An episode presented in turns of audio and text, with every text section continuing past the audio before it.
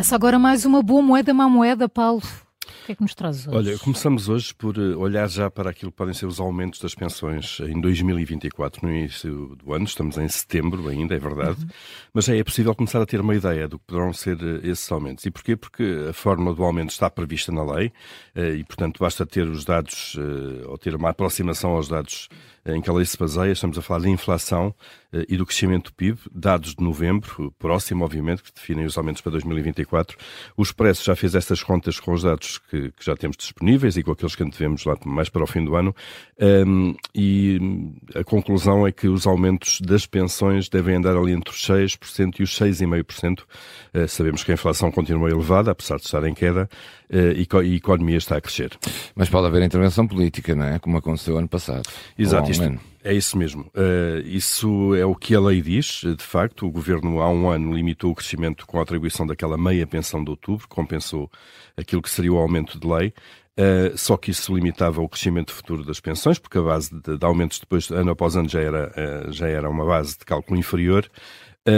Este ano já o, Governo corrigiu esse problema, fazendo aquele aumento intercalar em abril, que no fundo veio repor a base legal das pensões uh, e os aumentos a fazer em 2024 já estarão então corrigidos uh, do efeito desse truque, pelo menos como foi chamado, esse Sim. truque em outubro.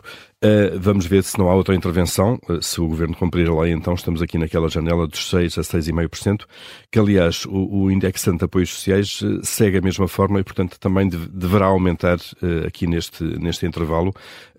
o IAS está neste momento, é um valor de referência, basicamente, que serve para depois calcular muitos outros apoios sociais em função dele. Neste momento o, o indexante de apoios sociais está nos 480 euros e se for aplicado, de facto, este intervalo aqui de, de, crescimento, vai ali para os 510 euros. Mais uma vez, são contas feitas pelo, pelo Expresso.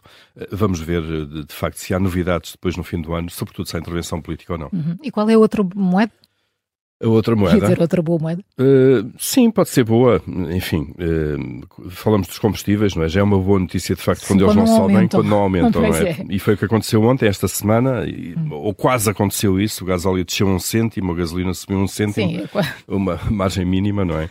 Uh, iam a subir outro a descer. Os preços de referência, então, agora, para o gasóleo simples andam ali próximos, um pouco abaixo de 1,8 euros por litro, e na gasolina uh, anda ali a quase 1,87 euros por litro. E para tentar atenuar as subidas uh, de, dos últimos meses, que têm sido relativamente regulares, o Governo anunciou ontem que vai voltar a baixar o imposto, vai cortar 2 cêntimos no gasóleo e 1 um cêntimo na gasolina.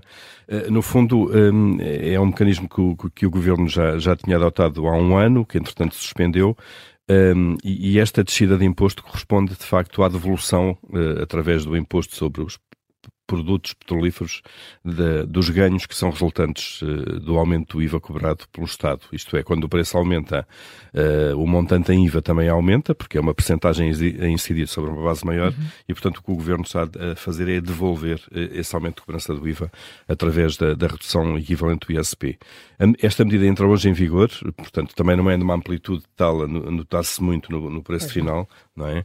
É que, de facto, apesar das subidas regulares desde o início do verão, o Governo tinha interrompido este, este mecanismo de devolução dos, dos ganhos do IVA um, e, portanto, a cobrança por litro uh, de imposto já estava ao nível mais elevado desde maio de 2022, no caso do gasóleo.